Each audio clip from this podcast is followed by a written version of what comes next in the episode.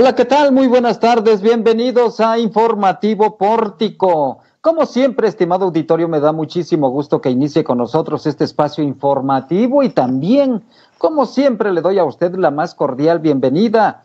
Gracias por sintonizarnos donde quiera que usted se encuentre esta tarde ya de jueves 6 de agosto. Una tarde muy calurosa en la zona conurbada Guadalupe, Zacatecas, en donde estamos registrando una temperatura promedio de 28 grados centígrados. Sea usted bienvenido, sea bienvenida.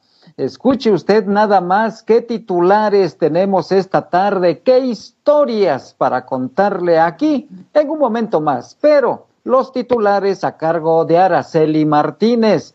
Araceli, buenas tardes. Adelante. Buenas tardes, Juan. Derechos Humanos de Zacatecas le da indicaciones al director del ISTE para evitar errores en la entrega de cadáveres. invalidación de contrato fue por retraso de atención médica, dice el IMSS.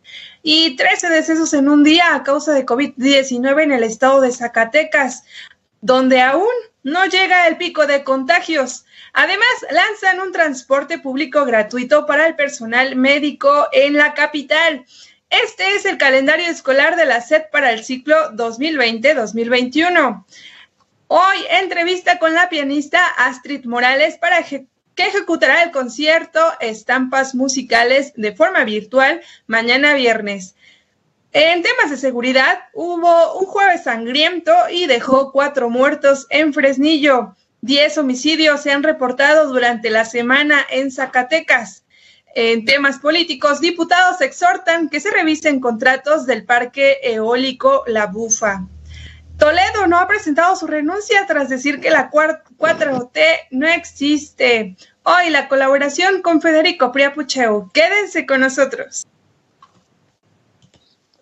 Ahí está la invitación de Araceli Martínez. Quédese aquí en Informativo Pórtico porque lo vamos a tener a usted muy bien informado sobre los últimos acontecimientos, los más importantes que se generan en Zacatecas, en México y en el mundo, pero sobre todo lo más variado en distintos ámbitos. Y también auditorio, y es jueves, jueves de Café Pórtico. Va a estar con nosotros la directora de la de la Universidad Autónoma de Durango, Campus Zacatecas. La licenciada Mónica Ley García estará con nosotros esta noche, 8 de la noche, aquí también a través de nuestra plataforma y de nuestras redes sociales. La licenciada Mónica Ley García, vamos a conversar con ella sobre la nueva normalidad de las universidades privadas en Zacatecas, cómo están enfrentando esta pandemia y cómo están saliendo adelante con todo lo administrativo, lo institucional, lo financiero, el registro de inscripciones, el crecimiento tan fuerte que ha tenido la Universidad Autónoma de Durango en Zacatecas.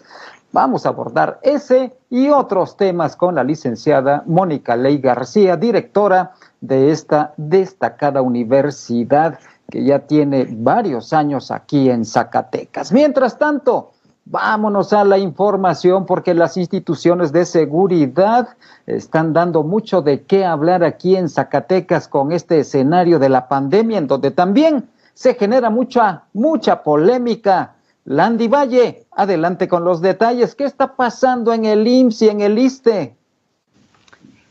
Hola Juan, muy buenas tardes y buenas tardes a todos los que nos escuchan y ven. Y bueno, pues como lo comentabas, eh, quiero comenzar con el tema que se ha generado en el ISTE de Zacatecas por la desaparición del cuerpo de la enfermera Estela Yesenia Torres Rodríguez y es que a más de 10 días que desapareciera el cuerpo, la presidenta de la Comisión de Derechos Humanos del Estado de Zacatecas, María de la Luz Domínguez, informó que se reunió con el director del Hospital del Liste en Zacatecas, René Padilla, en conjunto con la Comisión Nacional de Derechos Humanos, donde se emitieron recomendaciones para el protocolo en la entrega de cuerpos fallecidos por COVID-19. Vamos a escuchar un poco de lo que nos dijo. Solicitamos al director del Hospital General del ISTE conocer cuál es el protocolo de manejo de cadáveres de casos de COVID-19 que realiza el ISTE en Zacatecas. Y una vez que nos dio a conocer este protocolo, le recomendamos que debe existir un trabajador del ISTE que entregue directamente a los trabajadores de la funeraria los cuerpos de las personas que han fallecido por el coronavirus COVID-19 plenamente identificados para evitar la repetición de los hechos como los acontecidos el pasado 27 de julio del presente año con la enfermera Yesenia Torres Rodríguez.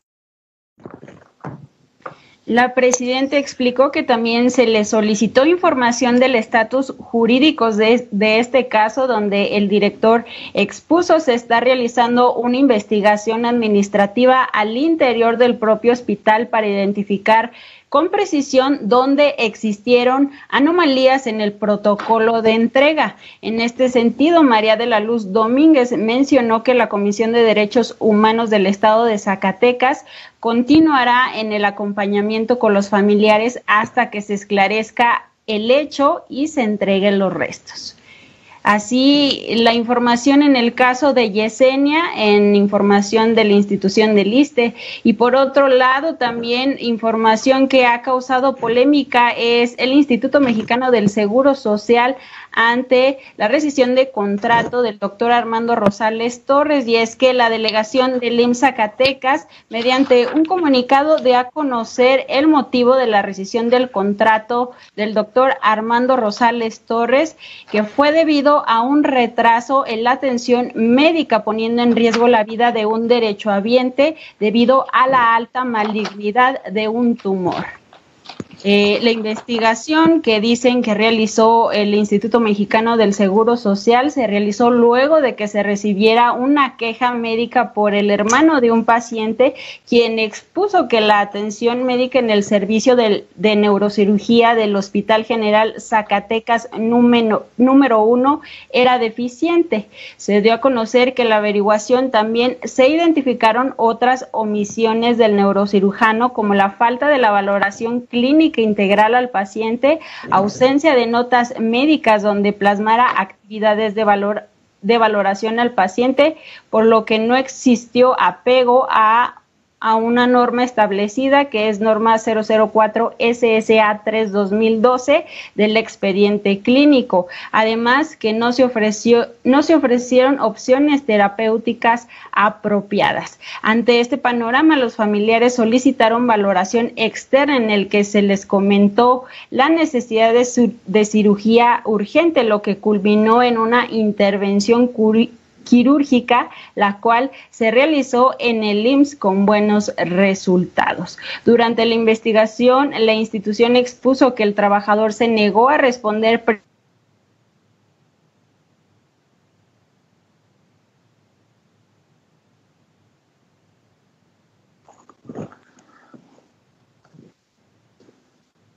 Bueno, tenemos aquí una falla técnica con la transmisión. Está fallando Internet en este momento auditorio. Le ofrecemos una disculpa. Landy Valle estaba complementando esta información de lo que está sucediendo en el Instituto Mexicano del Seguro Social. Antier se le rescindió el contrato al doctor Armando Torres Rosales por una denuncia por ahí que hubo con algún paciente pero no es parte más que del conflicto en el que entró el doctor Rosales Torres debido a que desde hace varias semanas empezó a denunciar la falta de insumos y la falta también de equipo sanitario de protección para los médicos, enfermeras y en general el personal médico que está atendiendo a pacientes COVID-19 social aquí en Zacatecas. Después se enfrentaría él a la delegada del Instituto Mexicano del Seguro Social aquí en el estado, a quien pues increpó fuertemente sobre estas carencias que da a conocer el doctor Rosales Torres y ahora deriva en este conflicto de carácter laboral en donde se le rescinde el contrato al galeno, al especialista. Y, es parte de lo que está sucediendo en algunas instituciones del sector salud. Vamos a estar, por supuesto, al pendiente para ver cómo va evolucionando todo esto, pero mientras tanto en el ISTE también ya son prácticamente 12 días los que se tienen de que no se encuentra el cadáver, el cadáver de la enfermera Yesenia. Lamentablemente no se ha encontrado, tampoco se han identificado las cenizas, lo cual es muy difícil, pero falló el protocolo, como usted lo escuchó hace unos instantes, y la presidenta de la Comisión Estatal de Derechos Humanos, después de que le solicitó el protocolo de entrega de cadáveres al director de la clínica del ISTE Zacatecas, le dio indicaciones y recomendaciones de cómo debe actuarse para evitar errores en la entrega de los cadáveres. Una situación muy lamentable en la que todavía lo es más lamentable que la institución, en este caso el ISTE, no dé información, no proporcione información ni siquiera a sus jefes administrativos inmediatos, como es la delegación estatal del ISTE. Le ha solicitado informes, pero pues no, no se los proporciona absolutamente nada y no pasa nada. ¿Por qué será que se toleran ese tipo de situación en el ISTE con el director del Hospital General del ISTE? ¿Qué es lo que está pasando en Zacatecas con estas autoridades. Yo creo que esperan que esto trascienda a nivel nacional para que puedan ejecutar algo y aplicar sanciones. Mientras esto no sucede, ellos calladitos, nadando de a muertito, ahí se la llevan. Caramba, qué situación tan lamentable y tan falta de profesionalismo y de ética médica con los familiares de la enfermera Yesenia. Bueno, vamos a otra información, porque a propósito de este tema, Jesús de Ávila tiene los datos sobre el comportamiento del COVID-19 aquí en Zacatecas. ¿Cómo vamos, Jesús?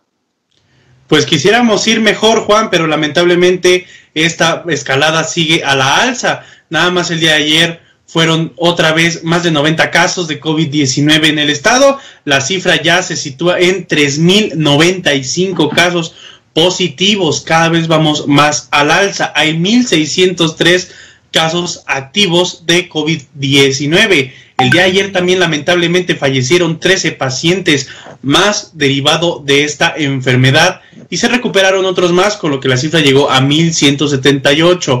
Un dato a destacar, Guadalupe sigue siendo el municipio que más casos de COVID-19 ha presentado en estos días y la semana pasada está muy cerca ya de alcanzar al municipio de Fresnillo y ya dejó atrás casi por 100 casos de diferencia al municipio con el que comparte zona metropolitana, la capital, el municipio de Zacatecas. Y pues hasta el momento así va el comportamiento del COVID-19 en el estado, sigue al alza. Recuerde salir con cubrebocas, por favor, para que esto disminuya en el número de contagios. Y aparte de esto, pues Zacatecas sigue dando la nota nacional en las vespertinas de salud con el doctor Hugo López Gatel.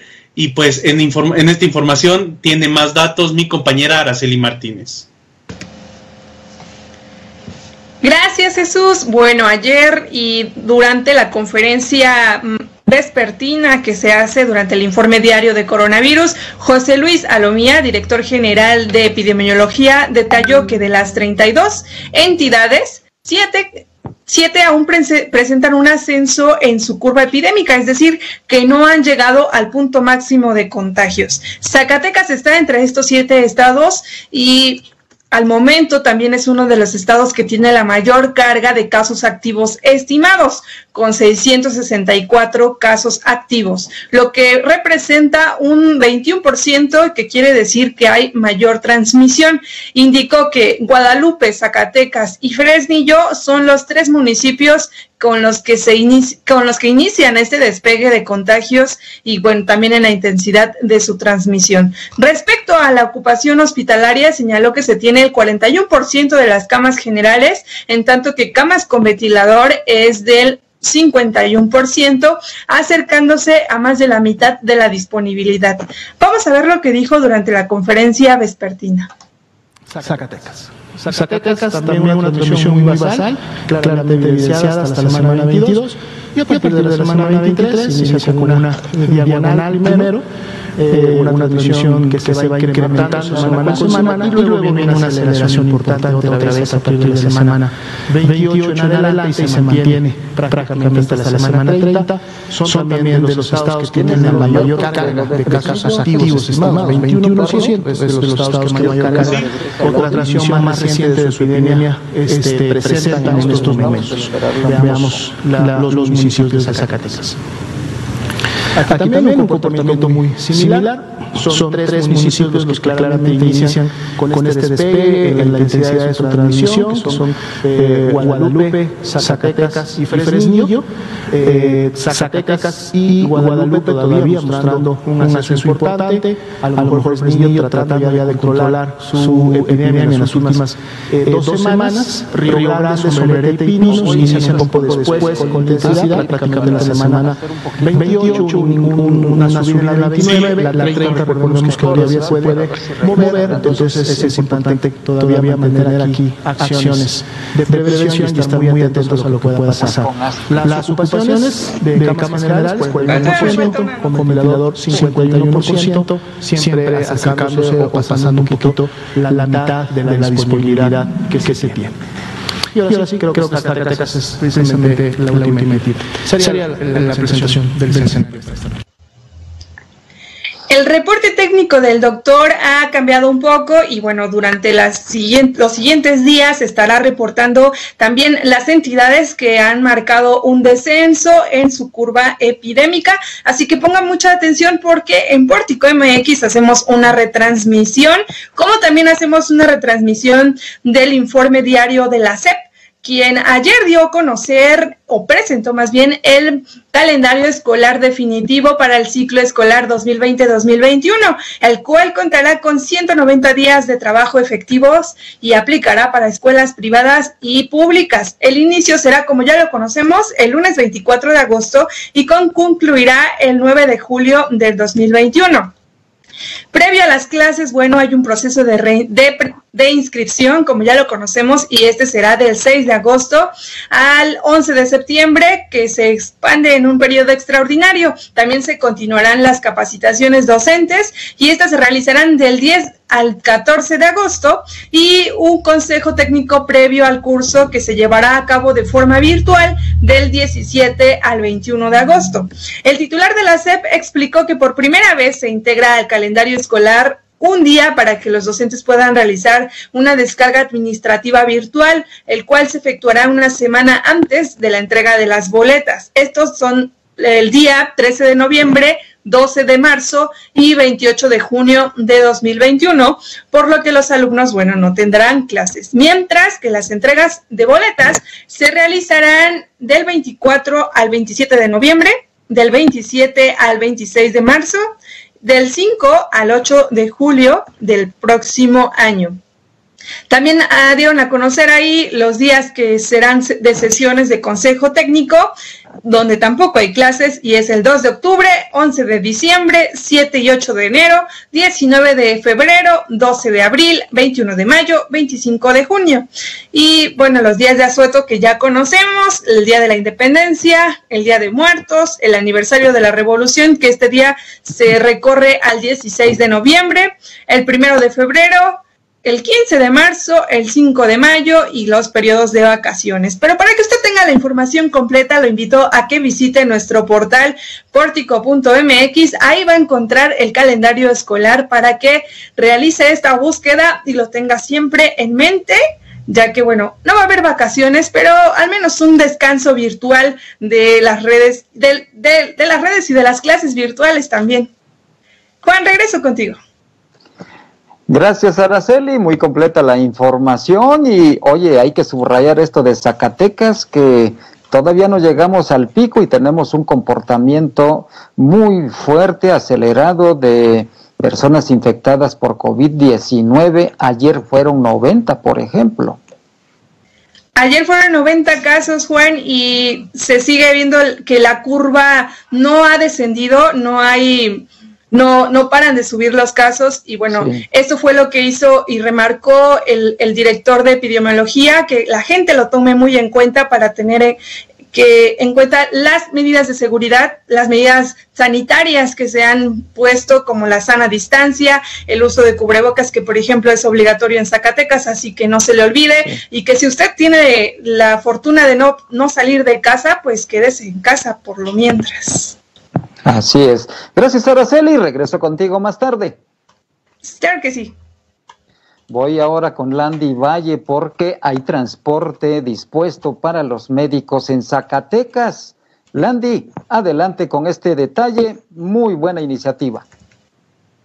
Gracias Juan y bueno pues como lo comentabas el ayuntamiento de Zacatecas lanzó la iniciativa Línea Blanca contra el COVID-19 que tiene como objetivo brindar transporte público gratuito al personal médico que labora en instituciones públicas y privadas. Serán cuatro autobuses, los cuales realizarán nueve recorridos en diferentes horarios con 11 paradas en los que se verán beneficiados trabajadores de 14 unidades médicas. Su ruta será sobre el Boulevard Metropolitano y la García Salinas, donde se encuentran clínicas y hospitales. El alcalde Ulises Mejía Aro explicó que la ruta está diseñada para partir de Villas de Guadalupe hacia la comunidad de Cieneguillas y de manera inversa, pasando desde el Hospital de la Mujer, Hospital San Agustín, UNEMI Urgencias, Clínica La Plata, Plaza Bicentenario, ISTE, Presidencia Municipal y el Hospital General de Zacatecas. Cada una de las unidades contará con los protocolos sanitarios emitidos por la Secretaría de Salud, por lo que solo se ocuparán 20 asientos de los 40 que cada unidad cuenta. Asimismo, se llevará a cabo la toma de temperatura, tapetes sanitizantes y aplicación de gel alcoholado. Los trabajadores de salud podrán tener acceso al transporte mostrando una identificación oficial de su institución y podrán ingresar desde médicos, enfermeros, trabajadores de limpieza, personal administrativo, siempre y cuando comprueben que trabajan en un centro hospitalario. En rueda de prensa comentaron que estas acciones se llevarán a cabo debido a que el personal de salud sigue siendo objeto de discriminación, por lo que sindicatos gestionaron ante el ayuntamiento esta iniciativa donde se invirtió alrededor de 300 mil pesos. Vamos a escuchar un poco de lo que dijo Norma Castorena, quien es titular del Sindicato Nacional de Trabajadores de la Secretaría de Salud.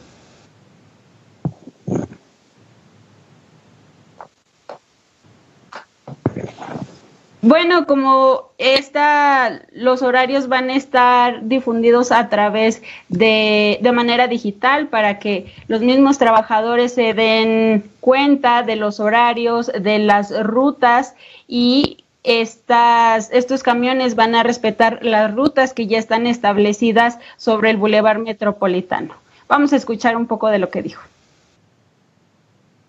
tocante a las denuncias han sido aisladas, pero sí tenemos denuncias, no se han hecho formalmente porque el personal de salud eh, no tiene realmente el tiempo para ir a presentar este tipo de denuncias. Aparte es muy difícil porque pues no sabes ni quién te faltó al respeto ni quién te dijo. Esto es la gente lamentablemente eh, en ese desconocimiento que tiene de la situación, en lugar de ver que el personal de salud es quien está apoyando, pues nos ve como quien puede contagiarlos y ahí es donde se genera la situación. Yo creo que sí hay casos, sobre todo en Hospital de la Mujer, en Hospital General Zacatecas, y se han visto vulnerados algunos de los compañeros de enfermería de la UNEM de urgencias que al salir o trasladarse, porque muchos de ellos vienen de algunas partes del Estado, eh, sufren esa discriminación para poder regresar y han tenido pues algunas situaciones o actitudes muy negativas por parte de, algunas personas y de algunos usuarios inclusive que los ven con cierto miedo o recelo. Eso es. Así la información que se generó en el ayuntamiento de Zacatecas, donde pues se va a ver beneficiado eh, los trabajadores de la salud, sobre todo ahora que va eh, al alza los contagios por COVID-19 en el estado, Juan. Pues esperemos que esta iniciativa y otras contribuyan a darles mejores condiciones y seguridad, porque es muy importante esto de la seguridad al personal médico en general, médicos, enfermeras, camilleros, personal de aseo, todos los que tienen que ver con el tema de la hospitalización. Y en otro tema, Landy, ¿qué está pasando en Fresnillo? Porque también, además de que es el foco de la infección en COVID, tal parece que también Fresnillo se está convirtiendo en el foco de la pandemia de violencia en el Estado. Se han generado muchos acontecimientos y hechos de impacto allá en el mineral. Así es, Juan. Tan solo el día de hoy, pues se registraron dos eh, ataques armados, uno de ellos alrededor de las 4.30 de la mañana de este jueves en la calle Manuel Acuña de la colonia Esparce en el municipio de Fresnillo, donde dos hombres perdieron la vida. El hecho se reportó a través del número de emergencias 911 en el que comentaron si habían escuchado detonaciones de arma de fuego. Al acudir elementos de la Policía Municipal y Policía Estatal, localizaron a dos hombres del sexo masculino sobre la vía pública al solicitar apoyo al servicio de emergencias. Confirmaron que ambas personas de aproximadamente 18 y 30 años ya no contaban con signos vitales. De igual manera, en el lugar de los hechos se localizó una cartulina con un mensaje alusivo a un grupo delincuencial. Y otro caso que también se registró en este mismo municipio en donde dos mujeres murieron y una persona más resultó herida luego de un ataque armado. El hecho también fue reportado a través del número de emergencias, donde informaron que una persona había sido herida por arma de fuego sobre la calle Genaro Borrego, a un costado de la escuela de la comunidad Nuevo Día. De acuerdo a la información de la vocería de la Secretaría de Seguridad Pública de Zacatecas, al lugar acudieron elementos policiales quienes informaron perdón, identificaron un vehículo de la marca Nissan línea Versa en el que se encontraban dos personas del sexo femenino de aproximadamente 34 y 27 años de edad sin signos vitales. De igual manera, otra mujer de al menos 53 años se encontró lesionada por lo que fue trasladada a un hospital para recibir atención médica. La vocería reportó que hasta el momento no se cuenta con datos de los responsables de esta agresión. Y bueno, también me gustaría agregar que la mañana también de este jueves fue encontrada una hielera con restos humanos en la colonia en la colonia San Isidro del municipio de Jerez hacia la salida del municipio de Fresnillo, de acuerdo a la Secretaría de Seguridad Pública. El reporte se obtuvo a través del 911, donde se dio a conocer la localización de esta. Al lugar acudieron elementos policiales quienes confirmaron que la hielera contenía un mensaje alusivo a actividades delincuenciales y que contenía restos humanos de un masculino. Así el panorama, tan solo este día, en un solo día, tres hechos violentos y los que se Caramba, qué situación se vive allá en el mineral, una situación verdaderamente difícil, lo que está sucediendo en Fresnillo, pero Jesús de Ávila, tienes más información sobre el comportamiento de homicidios en Zacatecas.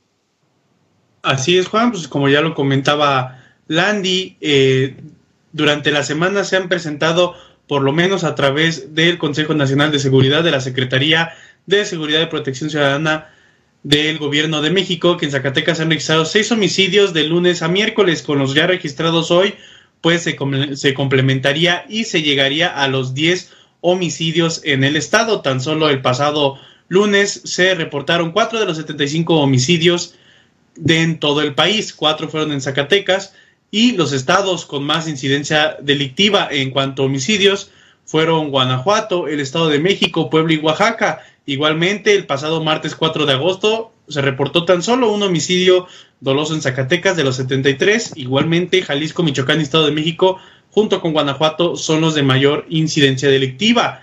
Ayer también se reportó únicamente un asesinato en Zacatecas de los 70 en el país. Según reportes, ya como lo decía Landy, pues al menos se han reportado cuatro homicidios dolosos en el estado este jueves, todos en el municipio de Fresnillo. con estos últimos datos, Zacatecas confirmaría 10 asesinatos en lo que va de la primera semana de agosto, Juan. ¿Qué comportamiento? Pues yo creo que agosto va a estar, como se dice en términos del COVID, también va a estar a la alza, ¿eh? La curva también se está elevando mucho, Jesús. Sí, los homicidios también se están elevando cada vez más. De hecho, esta, esta semana se ha mantenido ahí entre los, los 70 casos. Sin embargo, en meses anteriores, como en junio, pues se llegó a, una estadística nacional de por lo menos 100 asesinatos en un día. Actualmente se tiene una media nacional de 84 asesinatos al día, por lo que pues sí, pues, está aumentando esta, esta curva también de esta que denominamos la segunda pandemia aquí en Zacatecas. Y en otro tema, Jesús, también en el Congreso del Estado hubo actividad este día, hubo sesión. Así es, regresaron los diputados al, al Congreso. Esta sesión permanente volvió a tener quórum y una de las iniciativas que más hizo ruido este día fue el exhorto que hicieron los diputados morenistas y, la, y una diputada petista a la Secretaría de Energía para que se revisen los contratos del parque eólico La Bufa 1, ese que pues desde la zona metropolitana se alcanza a ver al sur del estado. Y es que, pues bueno, este, esta propuesta, este exhorto presentado por el diputado Jesús Padilla, Héctor Menchaca y la diputada petista Gabriela Pinedo, pues se enfoca precisamente en que la estadounidense Energy Power Group y sus filiales en México, México Power Group y Zacatecas Wind, se, instalaron esta, este parque eólico como una alternativa pues de energía, aparentemente derivado de la crisis del COVID-19, las compañías eléctricas han pagado rentas muy bajas por las hectáreas pertenecientes a los campesinos de las comunidades El Orito, El Visitador y San José de, Tapias, en el municipio de Zacatecas, donde se encuentran estos, estos, este parque eólico. Principalmente se había acordado un monto mensual de 800 dólares mensuales y actualmente solo le están depositando 500 pesos a cada uno en una cuenta de pues una institución bancaria perteneciente a una tienda departamental. Igualmente denunciaron que se otorgó un contrato por 30 años de arrendamiento en el área cuando, según el Código Civil, estipula que únicamente pueden darse contratos en el giro comercial e industrial de arrendamiento por al menos 20 años cabe destacar que denunciaron que estos contratos se hicieron durante la gestión del ex gobernador Miguel Alonso Reyes. Una rayita más al tigre, ahí con la administración de Miguel Alejandro Alonso Reyes.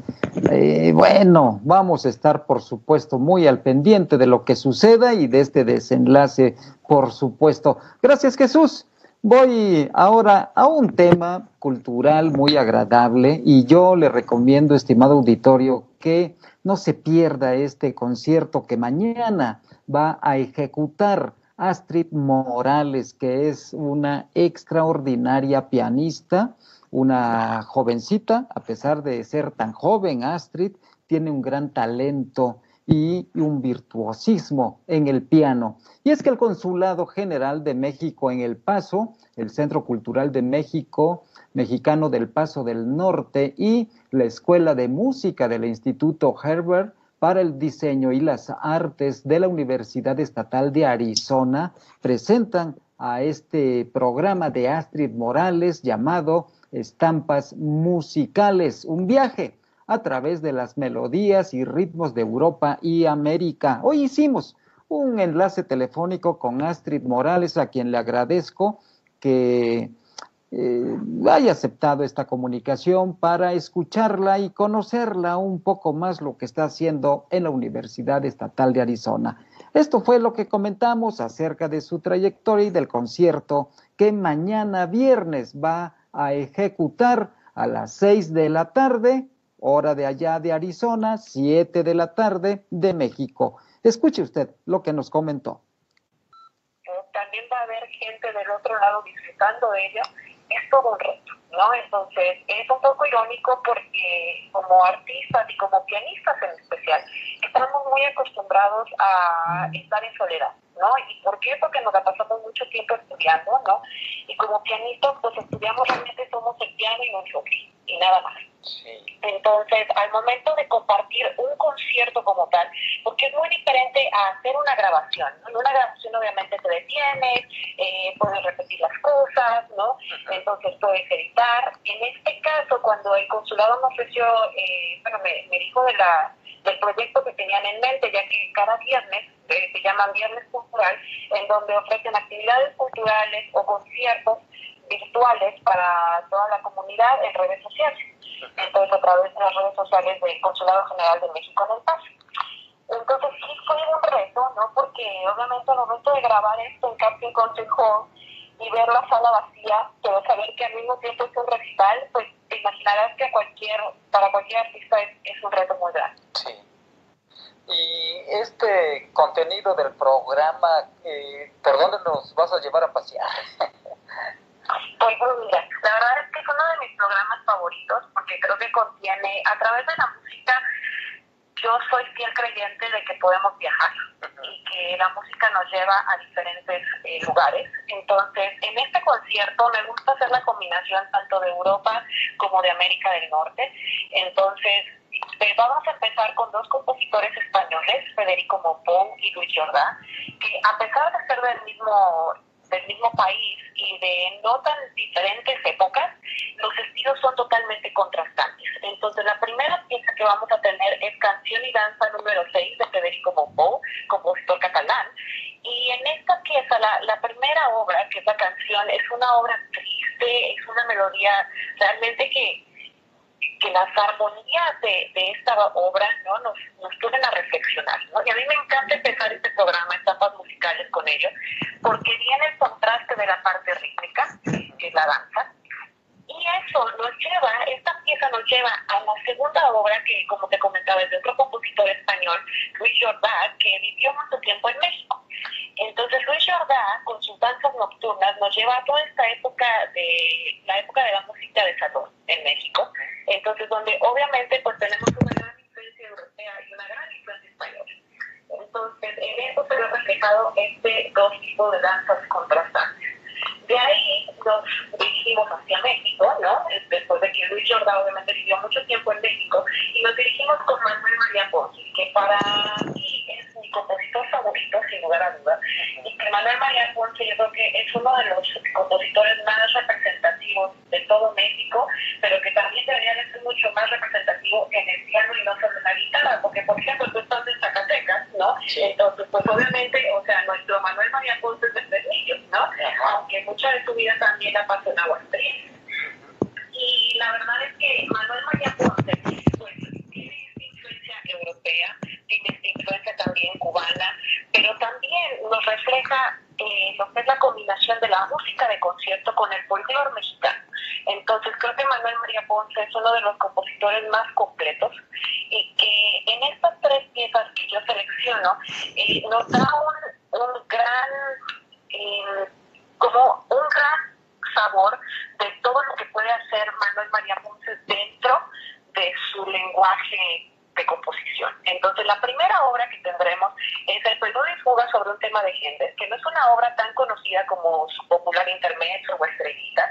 Entonces, quise hacer una selección de las tres obras más representativas, al menos para mí, en cuanto al idioma de Manuel María Ponce. Entonces, esta primera, que es El Preludio y Fuga sobre un tema de Händel, nos lleva a las sonoridades de un órgano a través de un piano, porque, bueno, pues cabe resaltar que un piano tiene la capacidad de llevarte a sonidos orquestales también.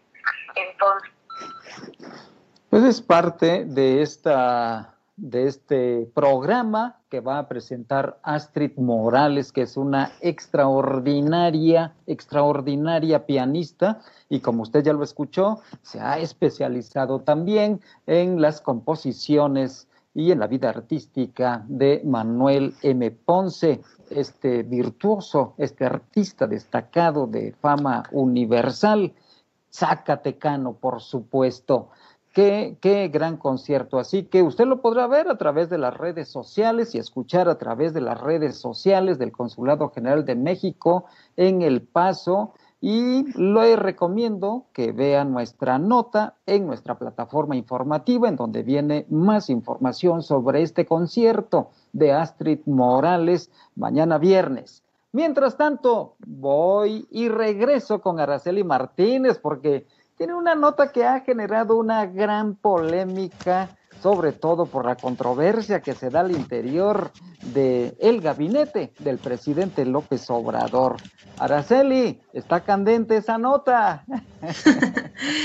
está candente porque parece que se puso de moda filtrar audios y es que el secretario de Medio Ambiente y Recursos Naturales, Víctor Toledo, se filtró un, bueno, más bien se filtró un audio de él en redes sociales donde arremetía contra el gobierno de la Cuarta Transformación. Dijo que no tiene como tal un objetivo claro y que está aparte lleno de contradicciones. Y ante estas expresiones, el presidente Andrés Manuel López Obrador reconoció que en su gabinete pues hay discrepancias. Sin embargo, bueno, quiero que ustedes escuchen el audio que se filtró y donde él arremete con todo a la cuarta T. La, 4 como tal, como un conjunto claro y acabado de objetivos no existe. Por el contrario, este gobierno de la 4T está lleno de contradicciones y eh, estos se, se, expresan concretamente en eh, luchas de poder al interior del gabinete, que yo lo he notado en varias líneas. Les pongo varios ejemplos. La Secretaría de Desarrollo Rural, la SADER, encabezada por Víctor Villalobos, está dirigida fundamentalmente a los agronegocios, está en contra de la agroecología y tratan de imponer, digamos, toda la visión que ha imperado, impera en el mundo con las grandes eh, corporaciones. Alfonso Romo, que ha adquirido una enorme centralidad y poder dentro del gobierno dado por el presidente, es el operador principal para bloquear todo lo que efectivamente sea, digamos, en la línea de lo ambiental, de la transición energética, de la agroecología, todo el tiempo. No vamos a poder transitar a la agroecología de manera libre porque el presidente y la Secretaría de, Agricultura y el jefe de presidencia están en contra de todo esto. Están en contra incluso de Víctor Manuel Toledo también acusó a Alfonso Romo, el que es jefe de la oficina de la presidencia de la República, de bloquear proyectos ambientales y de transición energética, porque pues ya adquirió poder dentro del gobierno, así es como él lo dijo. También mencionó a Víctor Villalobos, el secretario de Agricultura de Desarrollo Rural de SADER por sus siglas, debido a que pretenden llegar a la agroecología, mientras que la SADER busca los agronegocios. El presidente reveló que hasta ahora no ha hablado con Toledo y rechazó que le haya presentado su renuncia. Sostuvo que entre sus colaboradores hay diferencias porque no hay un pensamiento único, pero al final las responsabilidades de las decisiones le corresponden a él en su calidad de presidente. Vamos a ver lo que dijo durante la mañanera al ser cuestionado sobre este audio que se filtró. Entonces, en el gabinete nuestro hay libertad y hay discrepancias. Y no hay eh, pensamiento único, eh, se da la libertad para que todos opinen. Desde luego, yo soy el responsable del el resultado final. Eh, yo soy el que al final decido y no son, eh, en este caso, porque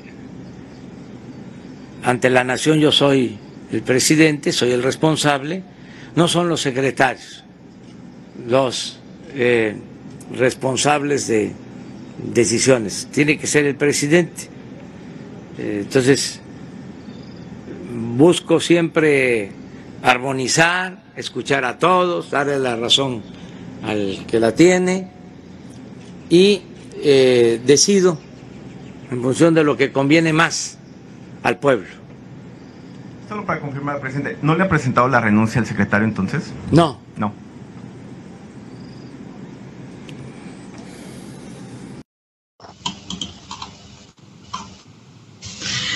Incluso, bueno, en este contexto de las diferencias y todo esto, se puso un poco histórico el presidente y recordó que el mejor gabinete de los tiempos es el de Benito Juárez, quienes, bueno, también presentaban y registraban diferencias entre ellos, pero él recalcó y, bueno, le volvieron a preguntar, no ha hablado con, con Víctor Manuel Toledo, no hay renuncia oficial aún, Juan. Oye, pues sí, el benemérito de las Américas, a quien tanto pretende emular el presidente López Obrador, sí tuvo sus problemas, pero no le renunciaban tantos. y no se filtraban los audios. Sobre todo, había murmuraciones, pero no audio. ah, qué barbaridad. Oye, pues yo creo que Toledo no va a durar mucho tiempo en el gabinete, ¿eh?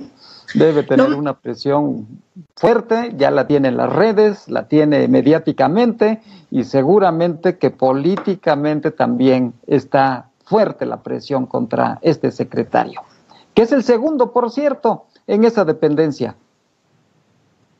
Lo más extraño es que no han hecho declaraciones, tampoco la secretaría que él dirige, que es la del Medio Ambiente y Recursos Naturales, tampoco ha hecho declaraciones. De hecho, siguen sus actividades. Hoy revisaba sus redes sociales y él seguía en sus actividades como es de costumbre em, en, un, en, un, en un foro que tuvieron hoy los de la semana. Ah, pues eh, pretenden nadar de muertito, pero están en el ojo de huracán, del huracán en todos los medios de comunicación y en las redes sociales. Gracias, Araceli. Nos vemos. Voy ahora hasta Querétaro. Querétaro ya está ahí muy, muy atenta Fátima Ibet Gómez Vargas con información fresca de lo que sucede en la capital queretana. Fátima, buenas tardes. Hola, muy buenas tardes. Los saludamos desde Pórtico Querétaro. El día de hoy, pues bueno, Querétaro es seguro para turistas. Así lo dio a conocer el gobernador del estado, Francisco Domínguez Servién, ya que el turismo será un sector estratégico para la reactivación económica queretana. Esto al informar que mm, Querétaro se hizo acreedor al sello de seguridad global que otorga el Consejo Mundial de Viajes y Turismo. Destacó que el reconocimiento certifica al gobierno y prestadores de servicios en el cumplimiento total de protocolos establecidos con motivo de la pandemia por COVID y acredita a la entidad como un destino seguro para el turismo nacional e internacional. Entre otros destinos que han sido eh, reconocidos con este sello están Baja California Sur, Campeche, Quintana Roo, Jalisco, Michoacán, Oaxaca y otros. Y pues bueno, eso se da obviamente porque el turismo aquí en Querétaro es muy importante, sin embargo también la Secretaría de Salud dio a conocer que desde la reapertura económica de los comercios, se han suspendido actividades al menos de 61 establecimientos. Pues bueno, si no eh, controlamos eh, todos los protocolos como ciudadanía o como dueños de algún negocio o comercio, pues este tipo de reconocimientos no va a significar de todas formas el que sea una reactivación económica dentro de los protocolos seguros de, de sanidad y lo que se debe de seguir. Exactamente, hay que ser muy cuidadosos para vigilar que estos protocolos eh, sanitarios se lleven a cabo y se respeten sobre todo, Fátima. Así es, claro que sí, ya que también por ahí también se firmó un acuerdo entre seis estados, incluida Zacatecas, en toda esta zona del centro y bajío, y pues es muy importante que, que se reactive la economía turística porque nosotros, así como en Zacatecas no somos destino eh, con playas, sin embargo sí es muy importante esta economía para nosotros. Claro, contribuye mucho al Producto Interno Bruto y a la economía local. Gracias, Fátima. Nos escuchamos mañana viernes.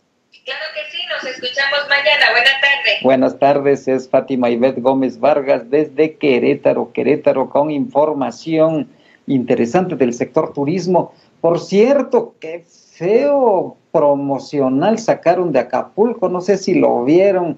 pero no, no, no, no, si se hubieran esmerado en sacarlo tan feo, no lo hubieran logrado a como quedó. ahí, ahí anda circulando, creo que ya hasta lo bajaron de tan feo que quedó.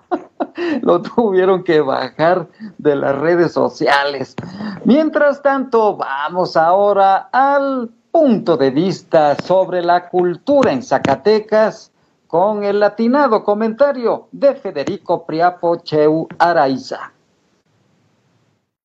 Buenas tardes. Soy Federico Priapocheu Araiza y le doy la bienvenida a esta sección Cultura a Contracorriente de Informativo Pórtico. Durante estos días y hasta el próximo 17 de agosto se desarrollará la Feria Nacional de Libros Zacatecas 2020, por esta ocasión, debido a la pandemia, de manera virtual. Resulta grato saber que no detuvo sus actividades, lo que demuestra que, a pesar de las circunstancias, las dinámicas artística y cultural continúan y demuestran su carácter esencial. El homenajeado en esta edición es el desaparecido escritor tepetonguense Severino Salazar. Al revisar su programa, uno puede percatarse de actividades destinadas a la infancia, como cápsulas y talleres pero también encontramos visitas virtuales a museos, recomendaciones y presentaciones bibliográficas, conversatorios, ventas en línea con entrega domiciliaria, conferencias alusivas al homenajeado, teatro y presencia en colonias. No obstante, también se percibieron notorias ausencias, como las de las humanidades. Por ejemplo, sobre historia se programaron dos libros y sobre filosofía tan solo uno. Tampoco encontramos la presencia de proyectos editoriales de considerable importancia, tal vez porque no encontraron condiciones adecuadas. Esperemos que las próximas ediciones sean, además de presenciales, más inclusivas. Mientras tanto, disfrútela en compañía de los suyos. Gracias por su atención. Y con este excelente comentario de Federico Priapocheu llegamos al final de nuestro informativo pórtico. Gracias por el favor de su atención. Como usted muy rico, disfrute la tarde, cuídese, use el cubrebocas, es obligatorio. Recuerde que estamos en semáforo rojo. Y gracias por su atención. Gracias también a quienes hacen posible que usted esté debidamente informado e informada. Gracias a Jesús de Ávila, a Landy Valle, a Araceli Martínez, a Fátima Ivette Gómez Vargas y por supuesto a nuestro gurú informático que hace maravillas y a veces milagros, a Omar Reyes. Soy Juan Gómez, cuídese mucho. Hasta mañana.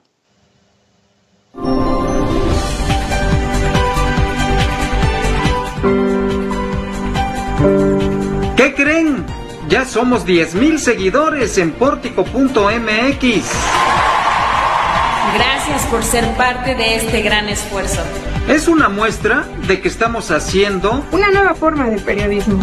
Seguimos trabajando duro para ti, para los 10.000 y para los que vengan.